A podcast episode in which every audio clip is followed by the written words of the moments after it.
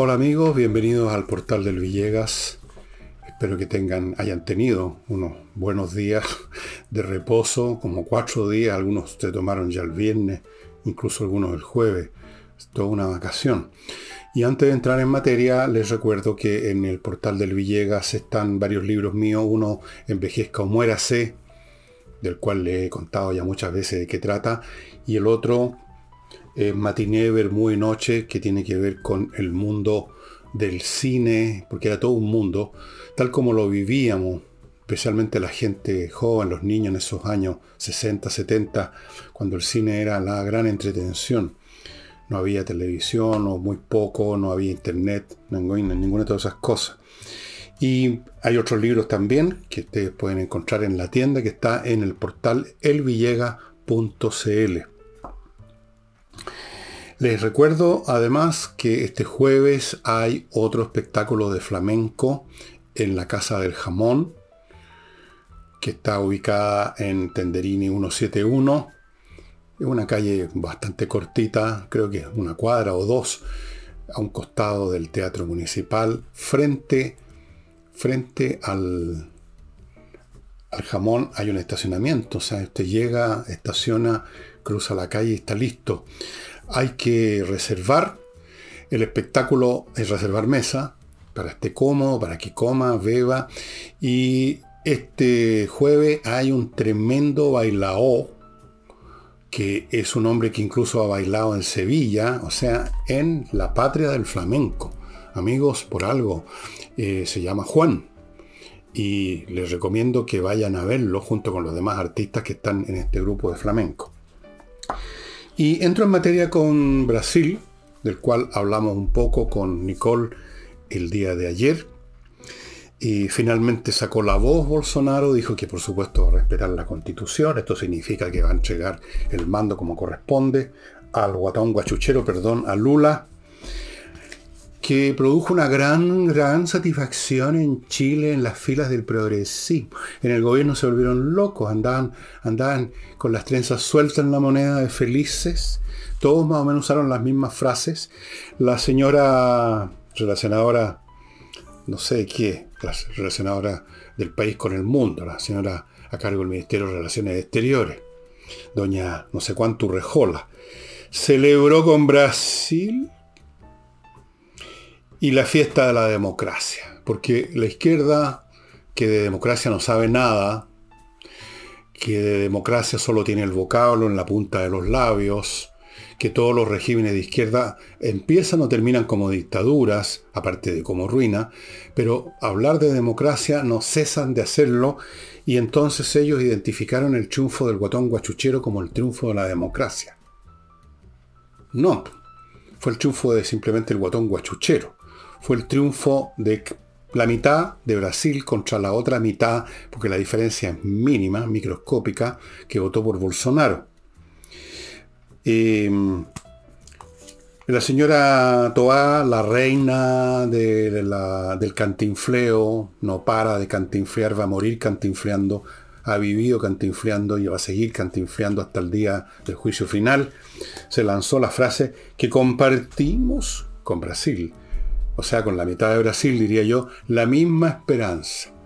¿Cuál esperanza? O sea, ¿cuál es la esperanza que tiene Brasil ¿Y cuál es la esperanza que tiene Chile y que por lo tanto la compartimos? Porque es la misma. No lo explicó. La cuestión es decir frases que a juicio de la señora todas suenan bien. Compartimos la esperanza. La esperanza es una palabra agradable para la gente. Siempre es una la esperanza siempre está asociada a algo bueno. Nadie dice tengo una gran esperanza de morirme mañana. La esperanza es ganarme el loto, ganar algo. Siempre esa es la esperanza. Bien, yo no sé qué esperan los brasileros del gobierno de Lula, pero obviamente que la mitad del país algo espera. Y el asunto fue bastante áspero por las razones, creo yo, que conversábamos ayer con Nicola en el sentido de que las elecciones que dividen ahora izquierdas y derechas en forma cada vez más chirriante, más clara, son más ásperas, son más rompedoras de la unidad nacional, más... Eh, más conflictivas que, nunca.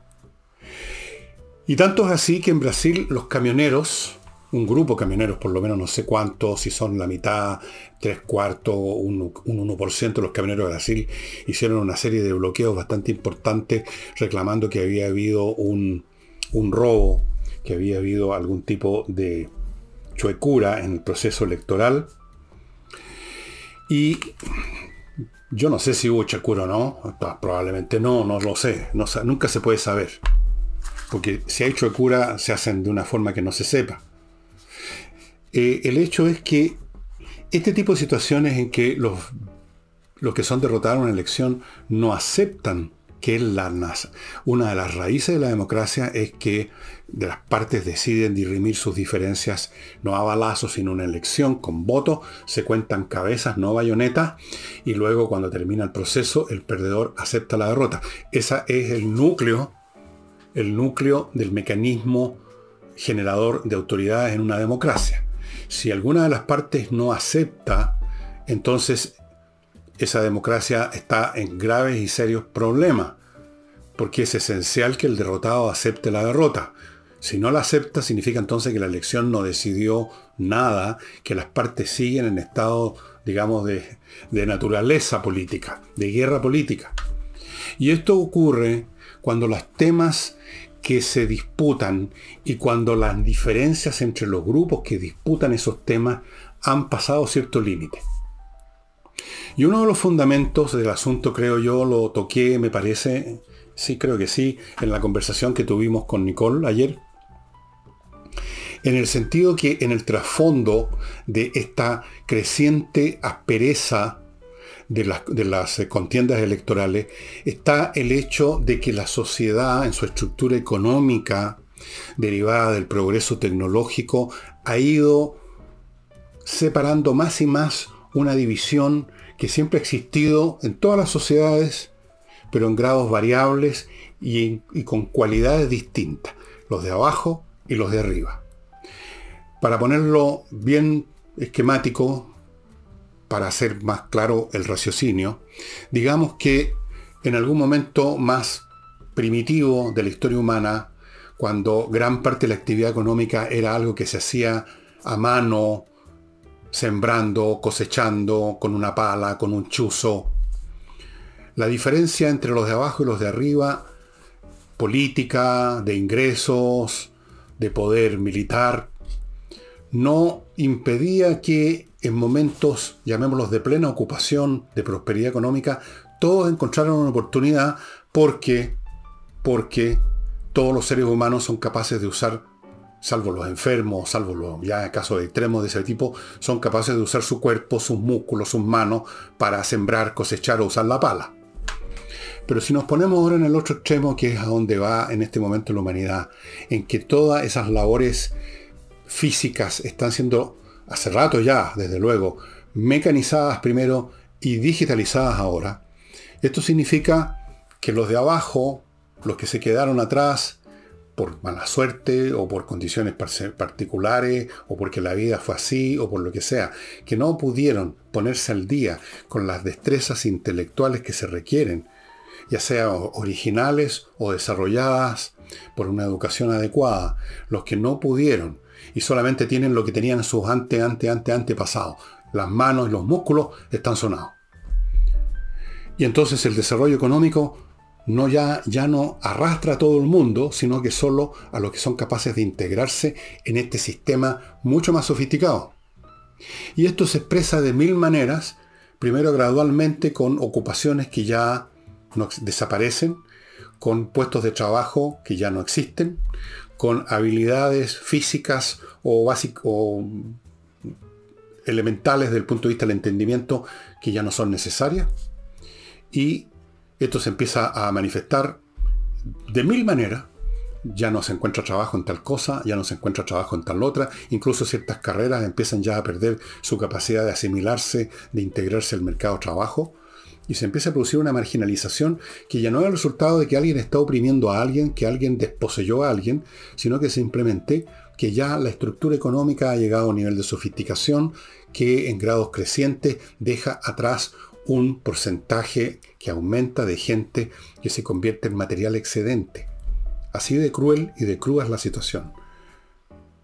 Entonces, uno observa, por ejemplo, en las economías más desarrolladas y también en las subdesarrolladas, que se empieza a producir una brecha ya casi antropológica entre los que son capaces de integrarse a este sistema nuevo y prosperar, porque prosperan en él, y los que no tienen ninguna posibilidad y se van quedando atrás y van dependiendo más y más de los bonos, de la asistencia, de lo que llaman el gasto social, de esto, de lo demás allá, que son formas más o menos camufladas de ir a entregar a personas que no son, ya no están en condiciones de obtener su, su manutención por su cuenta, entregarles una manera de que se alimenten, que vivan, que se vistan, que tengan un techo.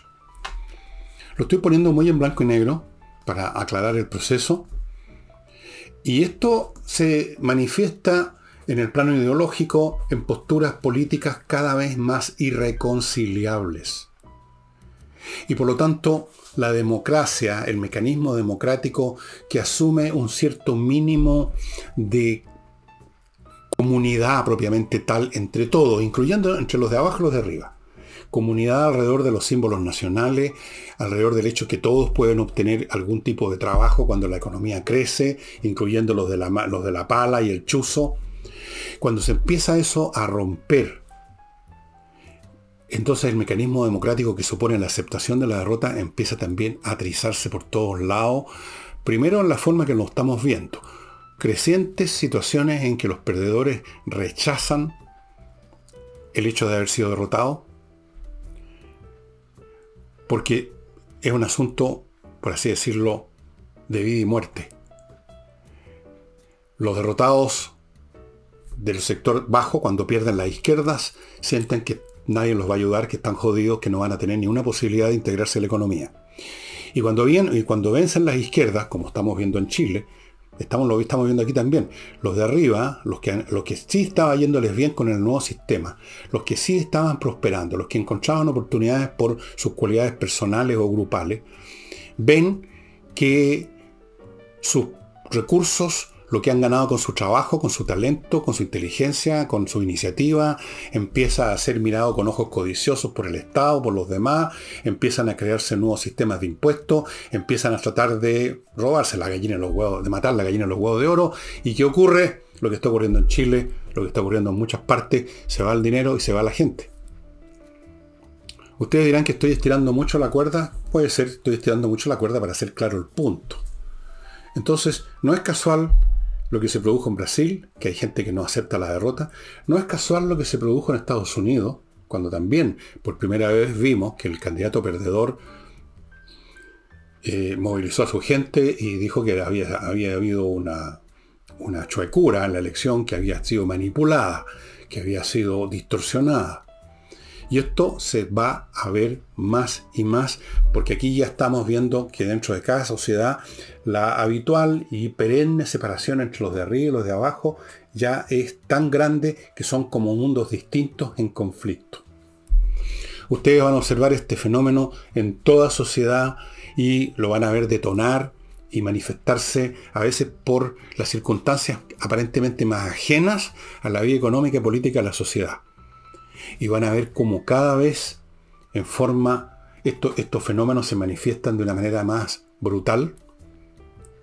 Después de periodos en que ha sido apaciguada esa diferencia por el proceso económico, en otros ha aumentado. Por ejemplo, si vamos más atrás en el tiempo y llegamos a la época en que la mano de obra era en buena parte esclava, bueno, ahí la distancia entre unos y otros era feroz y podía terminar en rebeliones de esclavos y acuchillazos y guerra y muertos por todos lados. Después eso cambia y se convierte en otra cosa donde las relaciones entre los de abajo y los de arriba son un poquito menos conflictivas, un poquito menos brutales. Y así hay muchas eh, posibilidades, pero en general lo que está ocurriendo, como digo, es que cada vez es más difícil encontrar terrenos comunes entre estas dos categorías eternas de la sociedad humana. Bien, me, perdonarán toda esta disquisición, pero creo que viene a cuento porque lo estamos viendo en Chile también. Estamos viendo el mismo fenómeno de quiebre social, político, ideológico, hasta racial, diría yo, entre unos y otros. Permítanme eh, ahora hacerme cargo de mi primer bloque comercial, estimados amigos. Parto con compreoro.cl, donde usted puede comprar oro o plata o las dos cosas en barras, en lingotes, en monedas, el mineral mismo, el metal mismo precioso, con una pureza del 99,9%, certificado por la Universidad Católica. Y esto es una especie de póliza de seguro porque el oro y la plata nunca pierden su valor, todo lo contrario. Usted como es un objeto que está en sus manos, lo puede llevar donde quiere. Usted lo controla directamente, físicamente. No hace un valor que está... Y... ¿Me permiten una pequeña pausa? Hola, estoy de recuerdo, de regreso. Les decía que compre oro entonces es una manera de tener eh, una especie de póliza de seguro financiera. Ustedes obtienen estos lingotitos de oro de plata, 99,99% pureza certificado, en compreoro.cl o en el local que está aquí a mi derecha o en la zona franca de Iquique. Continúo con entreninglés.com, una academia que le va finalmente a enseñar inglés como debe ser porque sus profesores son profesores de inglés y porque las clases son online. Son súper buenas, son súper potentes. Si tiene cualquier duda, pida una clase demo en las condiciones que están acá a mi derecha. Continúo con kmmillas.cl, el sitio donde usted puede vender las millas que tiene acumuladas por sus vuelos, millas que no va a usar próximamente y que en cualquier momento las empresas las hacen desaparecer y usted se queda con cero.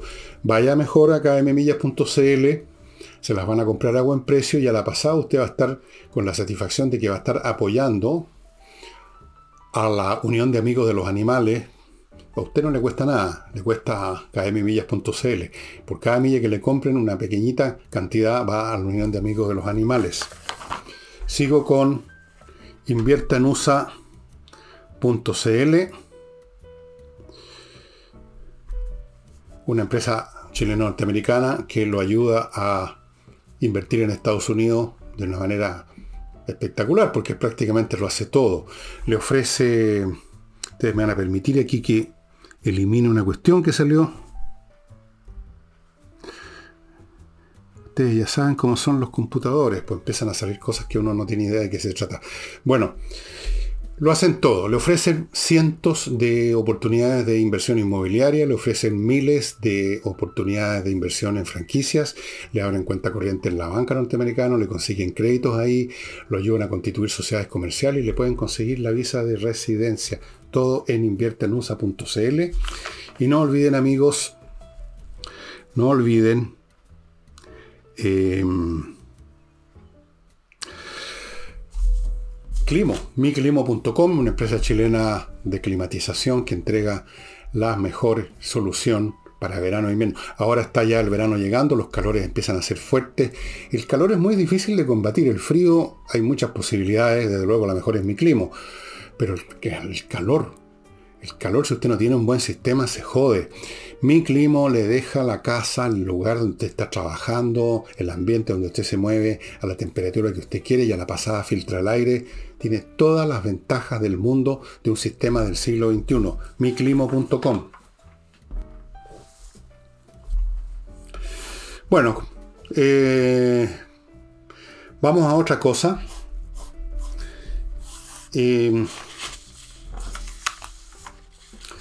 Hoy día vi una, noticia que francamente ya es un asunto que ocurrió hace rato, pero no lo conocía y que ya francamente bate el récord de lo que está pasando en Chile. Un señor que tiene una propiedad grande, un fondo, muchas hectáreas, eh, de pronto llegaron no sé quién, quiénes son las personas, la organización, le tomaron todo el terreno con máquinas, cortaron árboles, armaron caminos, lotearon, lotearon su sitio así como así y el hombre dice, aquí no hay Estado. Y efectivamente, estamos llegando a una situación tipo Haití, donde el Estado se empieza a transformar simplemente en una bolsa de pitutos, como ha sido. El gobierno de Boris creo que ya lleva cerca de 6.000 apitutados. de los cuales el 99% son completamente ineptos, ignorantes, eh, calentando silla y ganando lo que nunca en su vida ganaron. Son losers, una gran mayoría de ellos, en todo orden de cosas. Y el Estado en su función principal, que es mantener el orden público, esa es la razón de ser número uno al Estado, ya no existe. Ya no existe. O sea, usted le el día de mañana le toman su casa, ¿quién, quién lo va va a llegar carabineros, va a haber una acción policial, jurídica, de la justicia para rescatar su casa, probablemente no, porque son del comité no sé cuánto, porque son los pobladores, porque son los inmigrantes, porque somos un país acogedor, porque nosotros no hacemos estas cosas, porque somos un gobierno popular, y a usted le pueden quitar lo que se les dé la gana. La delincuencia empieza en un país simplemente como un grupo de personas y a veces bandas organizadas que quiebran la ley y se mueven se mueven en un territorio que le es ajeno, que es el territorio de la sociedad normal. Eventualmente empiezan, además de delinquir, a hacerse de pedazos de ese territorio. Una cuadra, un barrio que controlan, que tienen sus amigos, tienen sus eh, ayudistas, eh, a veces reparten algo, digamos, a los vecinos para que los avise si viene la policía. Después se toman barrios, como ocurre con el narcotráfico, barrios completos, Ahora se están tomando pedazos del territorio nacional, como la CAM, toda la macrozona sur se mueven como un ejército de ocupación, queman, matan y destruyen cuando se les da la gana, que es lo que no han hecho en todo este tiempo, aparte de quemar a los que pasan camiones por ahí. Pero parece que ahora se están concentrando más en el territorio para adentro, que es lo que les interesa. Significa que no hay Estado. No hay Estado. Aquí el país está siendo fragmentado y entra en posesión de grupos políticos, bandas de delincuentes, grupos de subversivos, lo que sea. Se apoderan de un territorio, lo controlan con su propia fuerza armada, succionan recursos eh, extorsionando a los que se quedan ahí, a los que no se han ido, un poco como la mafia de Chicago, ¿no es cierto? Se ocupan una cuadra, una calle, un barrio completo de una ciudad y se dedicaban a ellos a cobrar lo que llaman eh, protección. Bueno, aquí cobran protección y reciben dinero de afuera y reciben dinero de adentro y a veces reciben hasta dinero del Estado para que por favor esto sí que no toquen esto, no toquen a los camioneros por el momento. Eh, quemen colegio, quemen iglesia, maten gente, pero no, no, se metan con los camioneros porque los necesitamos por el momento. Así es que, y aquí hay un poco de plata. Cosas como esa, estoy imaginando nada más. ¿ah? ¿Y qué hace el gobierno mientras tanto? ¿Qué hace el presidente de la República? El presidente de la República celebra giras, hace discursos, llama al diálogo habla de mesas de unidad o de, mesas de trabajo, propone planes, de repente se enoja con los periodistas, se pasea por una librería o por un mercado para que lo vean que es un hombre popular, se disfraza de Salvador Allende en miniatura porque es un tacuaco. Eso es. Y el país, en su, expresión más básica, que es el territorio, el lugar donde vivimos, donde ponemos nuestros pies, donde nacemos y nos entierran donde están nuestras casas, nuestros fondos, nuestros negocios, nuestros caminos, nuestros bosques, nuestro, nuestro territorio, ya no es de nosotros. No es de Chile, administrado por un Estado representativo de toda la nación chilena, sino que tal parte es de la CAM, tal otra es de los cortadores de madera, este otro barrio es de la banda los no sé cuántos que reparten droga, este otro barrio es de esta otra banda, de repente se agarran a balazo y algunos niños o niñas mueren por las balas locas, pero no importa, el Estado no entra ahí. El Estado chileno está dejando de existir porque está en manos de un grupo ideológico incapaz de hacer nada al respecto, atrapado en sus propias concepciones imbéciles de la naturaleza humana, de la política, del Estado, de la sociedad, cobardes y sobre todo, sobre todo, sobre todo poco inteligente por sus las ideas que tienen que son malas, por la manera como analizan las realidades. Ahora, no llegaron de otro planeta. El señor Boris y su gobierno no llegó en un platillo volador y se ocupó la, la moneda. Ustedes, los chilenos, y digo ustedes, porque yo soy de otro planeta, como ustedes saben. Ustedes los chilenos lo eligieron, pues. Ustedes los chilenos, yo me acuerdo de haber conversado con tanto, no, ¿cómo vamos a, vamos a permitir que se entre un nazi al gobierno? No, quizás que va a quedar aquí, hay que elegir un socialdemócrata. No va a pasar nada si no... Ya, pues ahí está. Pues. El Estado está pereciendo en Chile, se está extinguiendo. Queda muy poco. Ya las bandas entran a los barrios, entran a las regiones, entran a las casas, roban autos, roban casas, matan, se han apoderado de las calles, la gente ya no se atreve a salir de sus casas, no se atreven a usar sus vehículos. Yo tengo un amigo que de repente llegaba en taxi a mi casa y yo le decía, ¿por qué no viniste en tu auto? No, porque me lo pueden robar, es muy grande, es muy caro. Me, vengo en Uber. Así lo hacía. Bien, pues. Y a propósito de presidente, esto lo encuentro. Eh, vi por ahí, me mandaron un video donde aparece alguien de algún programa de YouTube, un tipo muy gritón, preguntándole a la gente, ¿y usted por quién va a votar si ahora hubiera una elección? ¿Por quién va a votar? Y una señora, esto parece que fue en La Vega, en un lugar donde de muchos de estos locales que venden hortalizas, cosas así, debe haber sido La Vega. Y la señora dijo, voy a votar por Ukelele. Ukelele. Se refería a Bukele, Bukele es el presidente de El Salvador. Es un tipo muy curioso. Partió en organizaciones de extrema izquierda y ahora está aliado con, organizaciones de derecha. Es un tipo que es difícil, digamos, eh, ponerlo dentro de un marco ideológico específico. Pero tiene, después de mucho rato que está gobernando, mucho más que Boric, tiene en un momento noventa y tantos por ciento de apoyo. ¿Y saben ustedes por qué? Porque El Salvador es una, como tantos otros países latinoamericanos, porque somos un continente de salvajes, es la verdad, es un país donde había una cantidad de asesinatos y de delitos, que para allá vamos Chile, entre paréntesis, tremendo.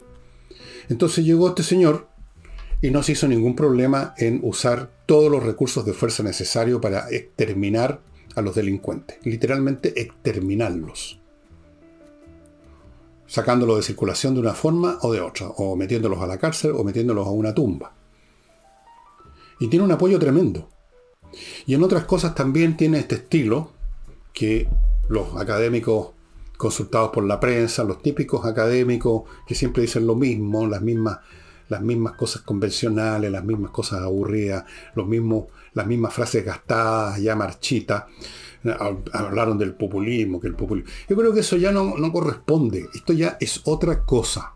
Lo que se está viviendo en Salvador y lo que puede llegar a vivirse en Chile ya no se puede definir con los viejos conceptos que si este es pues izquierda o de derecha o populista o nostálgico de la dictadura o no, porque eso todo término tiene sentido dentro de un una constelación de términos que a su vez tiene sentido dentro de una constelación de fenómenos sociales, naturales, dentro de un determinado mundo. Las palabras entonces cambian de sentido cuando cambia el mundo. Entonces no tiene mucho sentido seguir tratando de entender un personaje como Bukele con los viejos conceptos que a lo mejor eran útiles en 1950.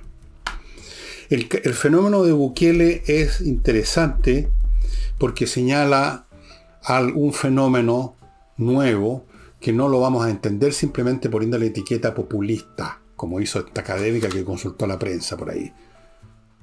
Una señora que dijo una sarta de, de convencionalismos académicos, los mismos de siempre. Siempre dicen lo mismo. Bukele es un fenómeno que puede exteriormente parecerse a otros que han habido anteriormente, pero que es otra cosa. Esto no es el populismo común y corriente, señala que ante las nuevas circunstancias en que se enfrentan las sociedades, cuando por una parte el delito o la marginalidad alcanzan un grado cuantitativo y cualitativo muy distinto al del pasado, se utilizan otros elementos para lograr mantener hasta cierto punto el orden social. Son instancias completamente diferentes y hay que tratar de crear los conceptos y los lenguajes que corresponden a estas nuevas realidades. Me parece interesante además que aunque sea una persona, una persona que no era precisamente un miembro de la élite intelectual, si es que existe eso en Chile, ni de la gente linda de izquierda o de los momios de derecha, una persona común y corriente que tiene un local que vende alcachofa, digamos. Pensó en el que ella llamó ukelele, pero que es bukele. Me pregunto cuántos chilenos en este momento están pensando que les gustaría un ukelele, un presidente ukelele.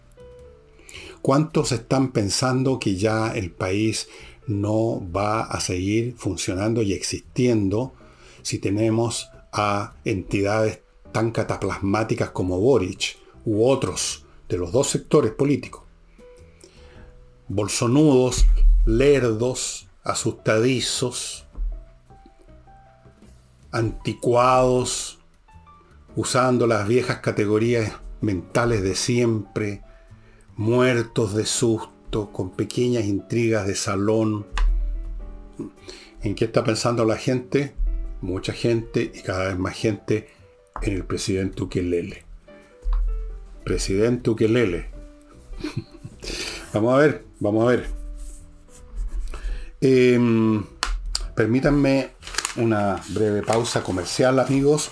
Les quiero recordar este producto tan especial para matar los malos olores que es Oxinova. Este sobre con una pequeña cantidad de un polvito que mezclada en un litro de agua se convierte en una colonia de bacterias. Luego usted vierte esta colonia de bacterias que está en el líquido a donde están los malos olores, por ejemplo un pozo séptico, para ponerme en un caso extremo de malos olores, y se acabó, porque estas bacterias destruyen aquellas que producen los malos olores. Los malos olores no vienen per se, son producidos por bacterias que descomponen la materia orgánica, las bacterias aeróbicas. Esas son las que producen la descomposición. Bien, estas bacterias que usted creó en un azafate con agua, las destruyen, se acabaron los malos olores. Tiene multitud de usos este producto en cualquier, no solo en los pozos sépticos, en toda clase de situaciones donde hay malos olores, estimados amigos. Se compra en el sitio, no lo va a encontrar en otra parte. Continúo con Fastmark, un courier chileno que le ofrece el servicio de embarque aéreo y marítimo desde Miami a Santiago, gestión de compras internacionales, muy importante para las empresas que están todo el tiempo importando de Estados Unidos lo que necesitan para su producción. Como empresa chilena entiende muy bien las necesidades de las empresas chilenas, por lo tanto es muy efectiva y también tiene el servicio de paquetería. Si usted quiere traer una cosa, la cosa del año, un libro, un zapato, uno esquí, no sé, lo que sea que compró en Estados Unidos, ellos lo van a atender. El servicio de paquetería también lo atiende.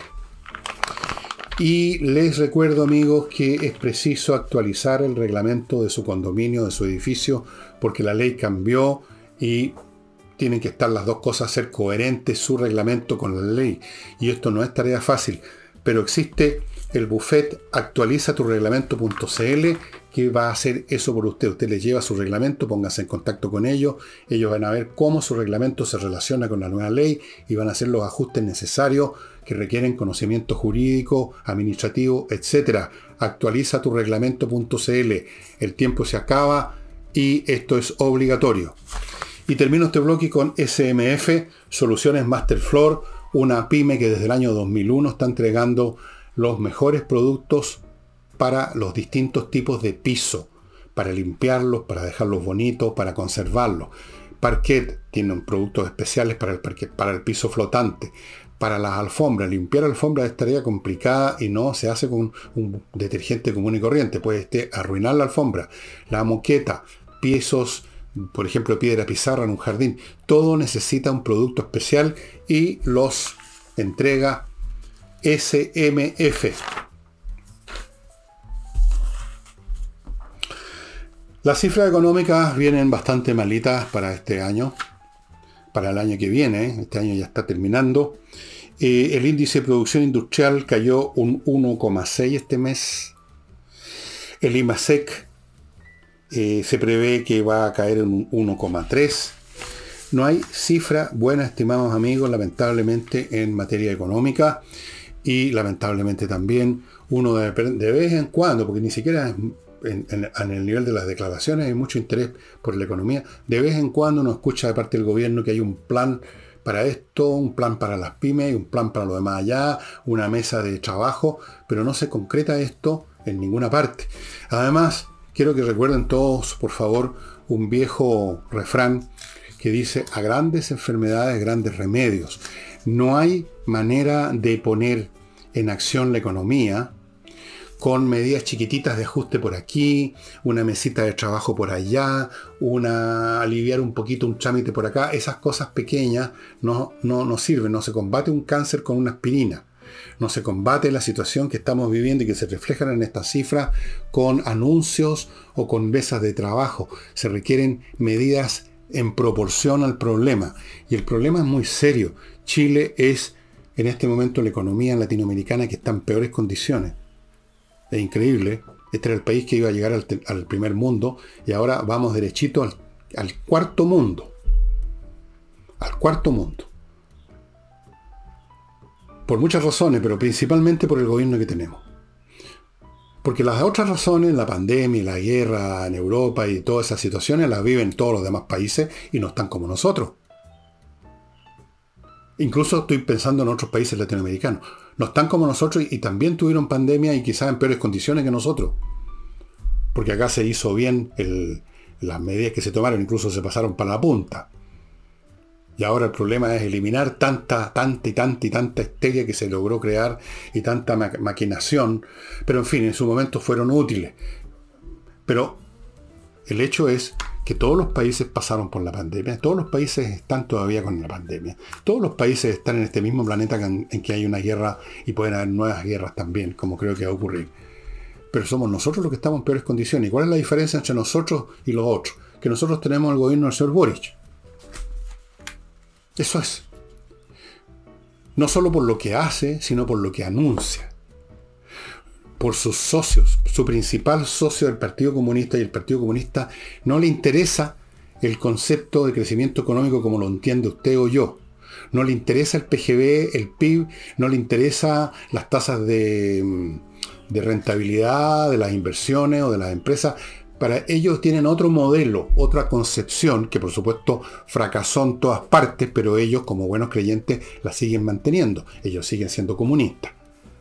Ellos son el principal socio de este gobierno, son los únicos que tienen una idea clara, mala, pero clara de lo que quieren. Los demás son realmente patéticos, patéticos.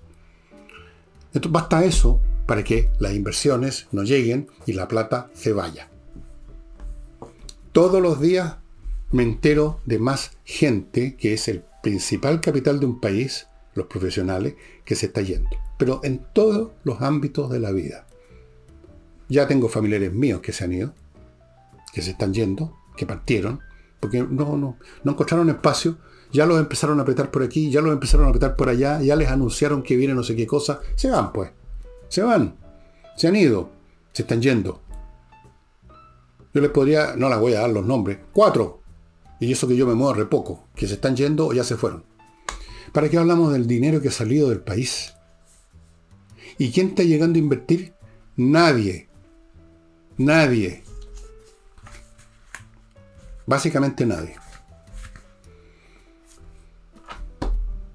Entonces, eh, ante esta situación, ¿qué cabe esperar, estimado amigo? El presidente Ukelele, me imagino. Ukelele al poder, ukelele sí, otro no. Vamos a tener que crear un movimiento ukelele, ukelelístico. Muy mala cifra económica. Em,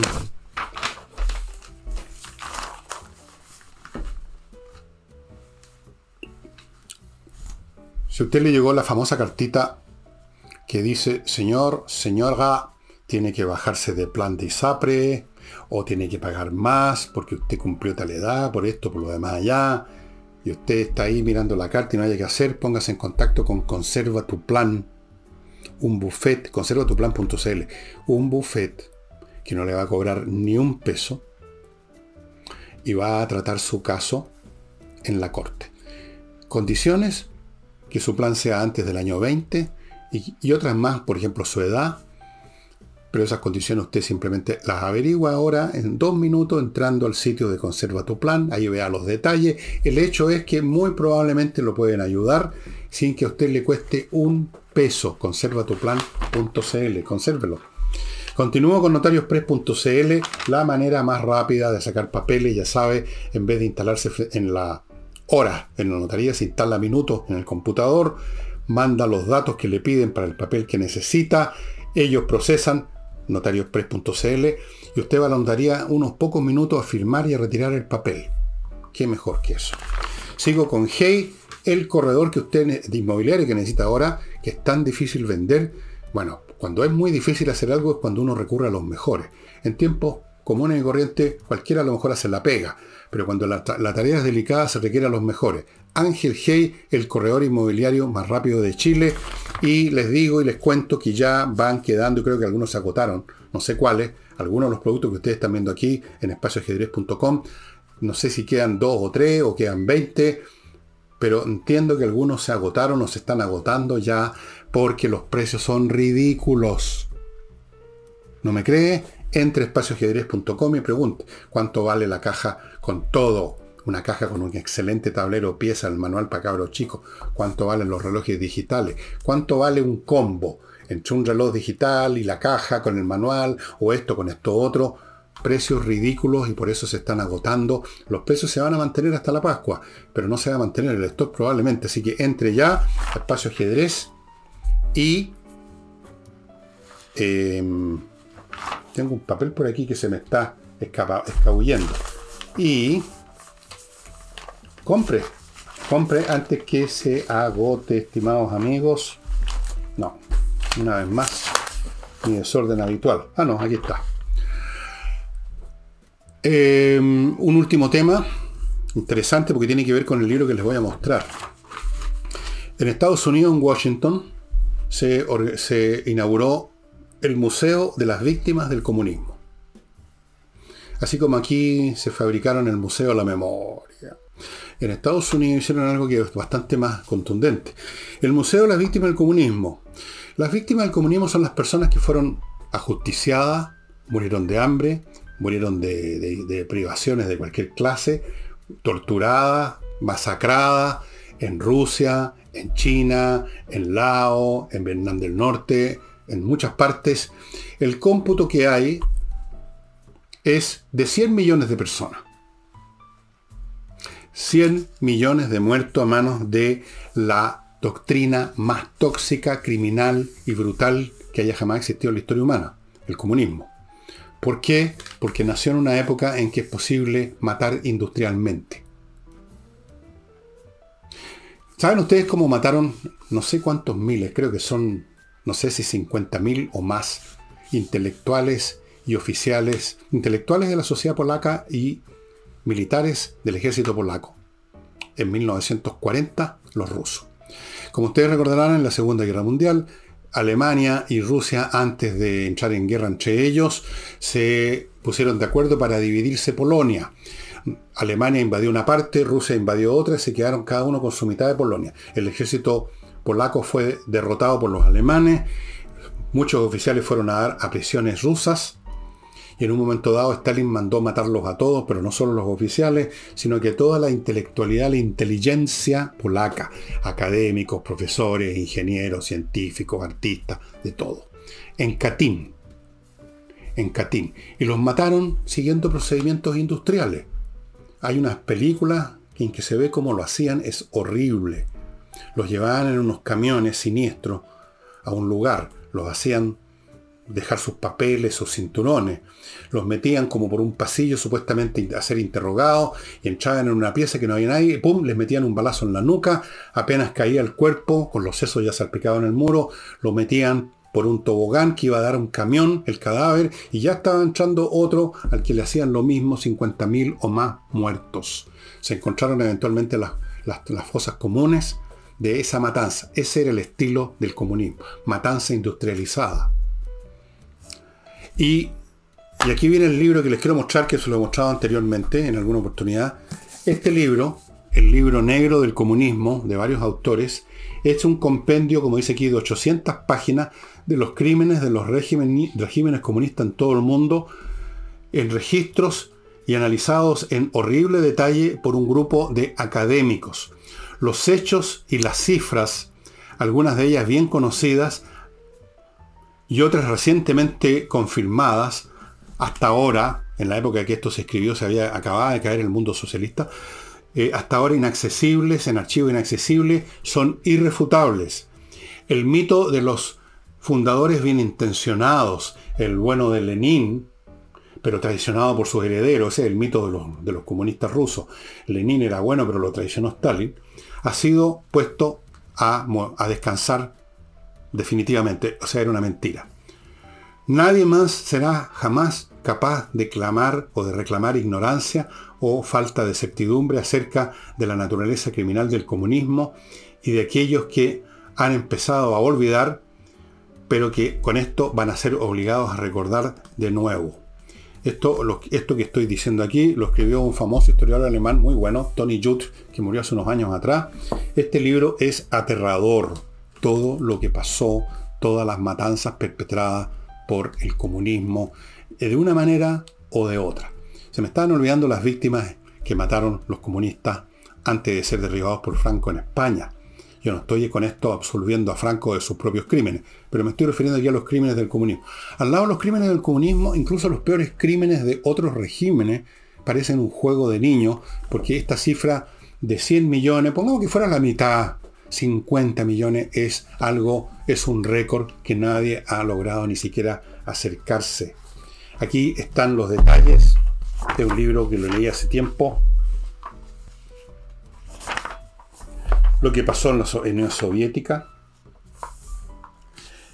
eh, lo que pasó en Polonia, en Europa Central, lo que pasó en China, en Vietnam, en Laos, en Camboya, en América Latina, el afrocomunismo en Etiopía, Angola y Mozambique, el comunismo en Afganistán, etcétera, etcétera, etcétera. Yo no sé si esto está en castellano. Creo que me parece haberlo visto alguna vez. Pero como sea, obténgalo. Este libro de 800 páginas es increíble. Uno dice, no puede ser tanta vileza, tanta maldad, pero es lo que ocurre con cualquier doctrina absoluta. El cristianismo en su momento, cuando estaba en el cenit de su poder, porque tenía capturados mentalmente la iglesia a, a los poderes civiles, y organizó, y instigó y fomentó las cruzadas, la iglesia, los crímenes que cometieron los cruzados, fanatizados con su religión, los crímenes que cometieron contra los eh, súbditos del Islam, de las distintas ciudades de, de musulmanas en Medio Oriente, son también pavorosos. ¿Por qué? Por lo mismo, cuando usted tiene una doctrina absoluta, el que se opone a ella es un enemigo absoluto y hay que destruirlo absolutamente, o sea, destruirlo físicamente. Usted, desde luego, no tiene problema en hacerlo porque ya lo odia, pues que es un obstáculo a su doctrina maravillosa. Lo del comunismo fue y ha sido lo peor por la escala en que operó. Tal vez si los cruzados cristianos de las distintas cruzadas hubieran tenido armas automáticas y todas esas cosas, también habrían matado no sé cuántos millones de musulmanes, pero no las tenían. Pero los comunistas sí. En Rusia sí, en España sí, en Laos sí, en Camboya, en Vietnam, en China, en todas partes. Bien, estimados amigos, sería todo por hoy. Mañana estaríamos aquí eh, en compañía de Nicole Rodríguez. Muchas gracias y hasta entonces.